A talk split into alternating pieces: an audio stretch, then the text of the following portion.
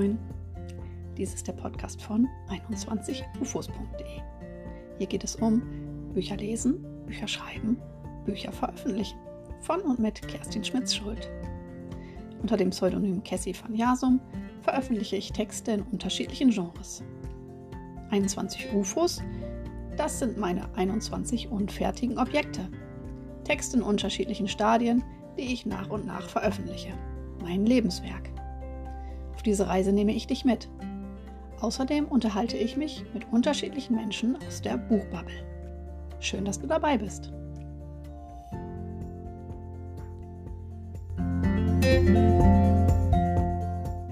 Herzlich willkommen zu einer neuen Episode des Schreibpodcasts von 21ufus.de. Heute gibt es Input von mir zu einem umfangreichen Thema. Wie überarbeite ich einen Text?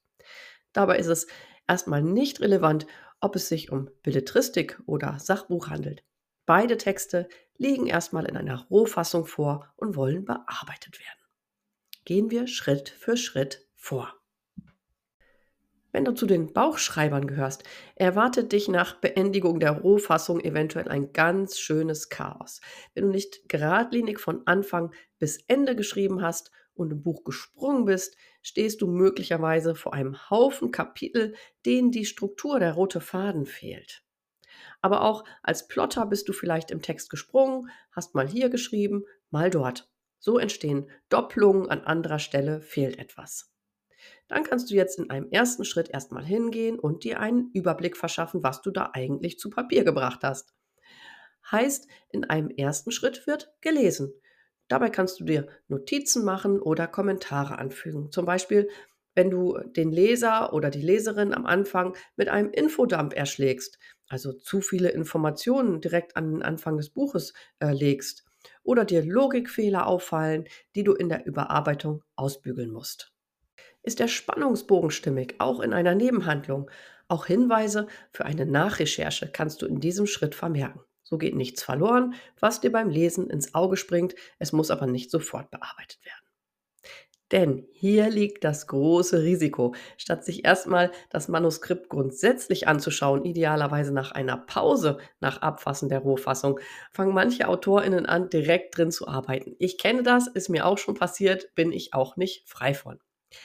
Die großen Probleme in Anführungszeichen bekommt man so aber nicht in den Griff und die sollten zuerst angegangen werden, bevor es in die Details geht. Sonst erzeugt die Beseitigung des einen Logikfehlers womöglich einen neuen. Außerdem lässt die Motivation irgendwann nach, weil man arbeitet und arbeitet und das Gefühl hat, überhaupt nicht voranzukommen. Ich habe mal in einer Mischung aus Plotten und Bauchschreiben einen historischen Roman geschrieben. Der liegt allerdings noch in der Rohfassung in einer Schublade. Als ich fertig war, habe ich mir einen Überblick verschafft, fehlende Szenen notiert, etwas nachgearbeitet. Nun stünde eine Rechercherunde an. Da ich aktuell dafür keine Zeit habe, wird dieser Roman wohl noch eine Weile auf die Weiterbearbeitung warten müssen. Ich muss ganz ehrlich zugeben, mich hat das selbst angerichtete Chaos ziemlich gelähmt. Ich mag Unordnung grundsätzlich nicht gerne und wenn es dir ähnlich geht, überlege dir vorab gut, auf welche Weise du dein Manuskript verfasst. Wenn es bereits geschrieben ist und du vor dem Chaos stehst, dann äh, gehe es strategisch an, vom Großen ins Kleine. Fange nicht bei Kommafehlern an, wenn die Struktur des Textes insgesamt noch nicht stimmt. Eins nach dem anderen. Womit wir beim zweiten Schritt wären. Zuerst werden die groben Sachen erledigt. Gegebenenfalls nachrecherchieren. Kapitel für Kapitel, Szene für Szene überarbeiten. Fehlende Kapitel oder Szenen schreiben und an passender Stelle einfügen. Figuren ausarbeiten oder einfügen, die in der Rohfassung zu kurz gekommen sind. Dialoge prüfen, Beschreibungen einfügen, wenn du hier zu den Minimalisten gehörst. Show Don't Tell beherzigen und erzählende Passagen so umwandeln, dass sie die Situation zeigen. Hier auch auf stimmige Dialoge achten und gegebenenfalls einfügen. Außerdem empfehle ich, noch einmal alle Kapitelenden zu prüfen und einen schönen Abschluss zu schreiben, sofern nicht vorhanden. Unter AutorInnen könntest du jetzt auf eine oder einen Alpha-Leser, eine Alpha-Leserin zurückgreifen. Die darf dann die noch ziemlich rohe Version lesen. Für Testleser ist sie in der Regel noch ungeeignet. Ein im Schreiben bewanderter Alpha-Leser, eine Alpha-Leserin wird dir hingegen wertvolles Feedback geben können. Dieses kannst du einarbeiten, bevor es an den nächsten Schritt geht. Ganz mutige können ihren Text auch schon nach Schritt 1 rausgeben, aber zumindest diese eine Überarbeitungsrunde würde ich dem Text doch gönnen. Jetzt geht's an die kleineren Dinge. Nun folgen diverse Überarbeitungsrunden, denen du jeweils ein Motto geben kannst, weil sie sich einem bestimmten Aspekt widmen. Die Sprache prüfen zum Beispiel. Unter anderem aktiv schreiben, Passivkonstruktionen vermeiden, Bandwurmsätze auflösen, Füllwörter jagen. Du kannst die Rechtschreibung und Zeichensetzung prüfen. Du kannst die Formatierung prüfen. Dazu habe ich auch äh, vor kurzem einen äh, Blogartikel geschrieben und auch eine Podcast-Episode aufgenommen. Beides findest du auf 21ufos.de. Falls du ein Sachbuch schreibst, kannst du nun das Inhaltsverzeichnis und die tatsächliche Kapitelfolge prüfen und auch die Fußnoten und den Anhang. Nun ist eine Entscheidung zu treffen, ob du deinen Text vor oder nach einem Lektorat an Testleser geben möchtest. Beides hat seine Vor- und Nachteile. Manche machen es auch parallel zum Lektorat. Überlege dir gut, wann du diesen Text an Testleser geben möchtest. Du kannst es auch ein bisschen aufteilen, ähm, ein paar Lesern den Text vorher, ein paar Lesern nachher geben.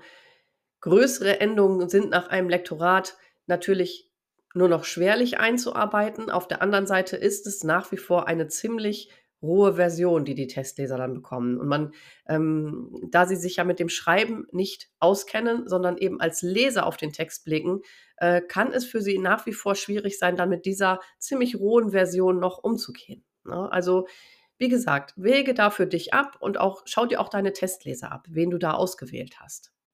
Diese Testleser schauen dann mit ihrer jeweiligen Brille auf deinen Text mit ihren unterschiedlichen Fähigkeiten, Kenntnissen und Interessen und können dir hoffentlich ein Feedback geben, das über finde ich schön oder hm, gefällt mir irgendwie nicht hinausgeht. Du kannst ihnen vorab konkrete Fragen mitgeben, die ihnen helfen, sich darauf zu fokussieren, zum Beispiel zu deinen Figuren und wie sie sich entwickeln. Das Feedback arbeitest du in einem weiteren Überarbeitungsschritt ein. Manches wird sich widersprechen und es ist auch an dir als Autorin da, eine Entscheidung zu treffen. Das gilt sowohl, wenn du den, den, den Text jetzt schon an die Testleser rausgibst, als auch während des Lektorats, als auch danach. Ja, nun geht dein Text eventuell ins Lektorat. In ein oder zwei Runden wird dein Text bearbeitet. Ich arbeite immer in zwei Runden, wobei die Autorin, der Autor eine Pause ähm, erhält zwischen den Durchgängen und dann die Gelegenheit hat, die Hinweise aus dem ersten Durchgang einzuarbeiten. Nach dem Inhaltslektorat folgt dann ein Stillektorat. Da schaue ich mir dann nochmal jedes einzelne Wort an. Auch danach folgt dann wieder eine Überarbeitung durch den Autor oder die Autorin. Nun sollte dein Text noch einmal abschließend auf Rechtschreibung, Grammatik und Zeichensetzung geprüft werden, denn Schludrigkeit in diesem Bereich verzeihen die wenigsten Leserinnen. Auch wenn niemals alle Fehler rausgefischt werden können, würde ich dem Text in jedem Fall ein weiteres Augenpaar wünschen, das drüber schaut. Ob du deinen Text nun von jemandem aus deinem Umfeld gegenlesen lässt oder ihn in ein professionelles Korrektorat gibst, auch danach folgt eine Überarbeitungsrunde durch dich. Mein Fazit. Mit einer einfachen Überarbeitung ist es nicht getan. 10 bis 15 Runden sind sicherlich keine Seltenheit, bis ein Manuskript final steht und in den Buchsatz gehen kann. Zu diesem Zeitpunkt sind kaum noch Änderungen möglich. Nimm dir die Zeit, deinen Text gut zu überarbeiten. Wenn du die Überarbeitung, die anfangs als überwältigende Aufgabe erscheinen mag, in so kleine Schritte zerlegst, ist sie leichter zu bewältigen. Viel Spaß dabei!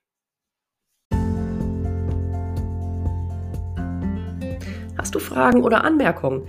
Dann schreibe mir an kerstin.21ufos.de. Alle Hinweise zum Thema Überarbeitung findest du auch im zugehörigen Blogartikel auf 21ufos.de. Damit verabschiede ich mich für heute. Wenn dir diese Episode gefallen hat, hinterlasse gerne eine Bewertung und empfehle sie weiter. Deine Kerstin Schmitz-Schuld von 21ufos.de.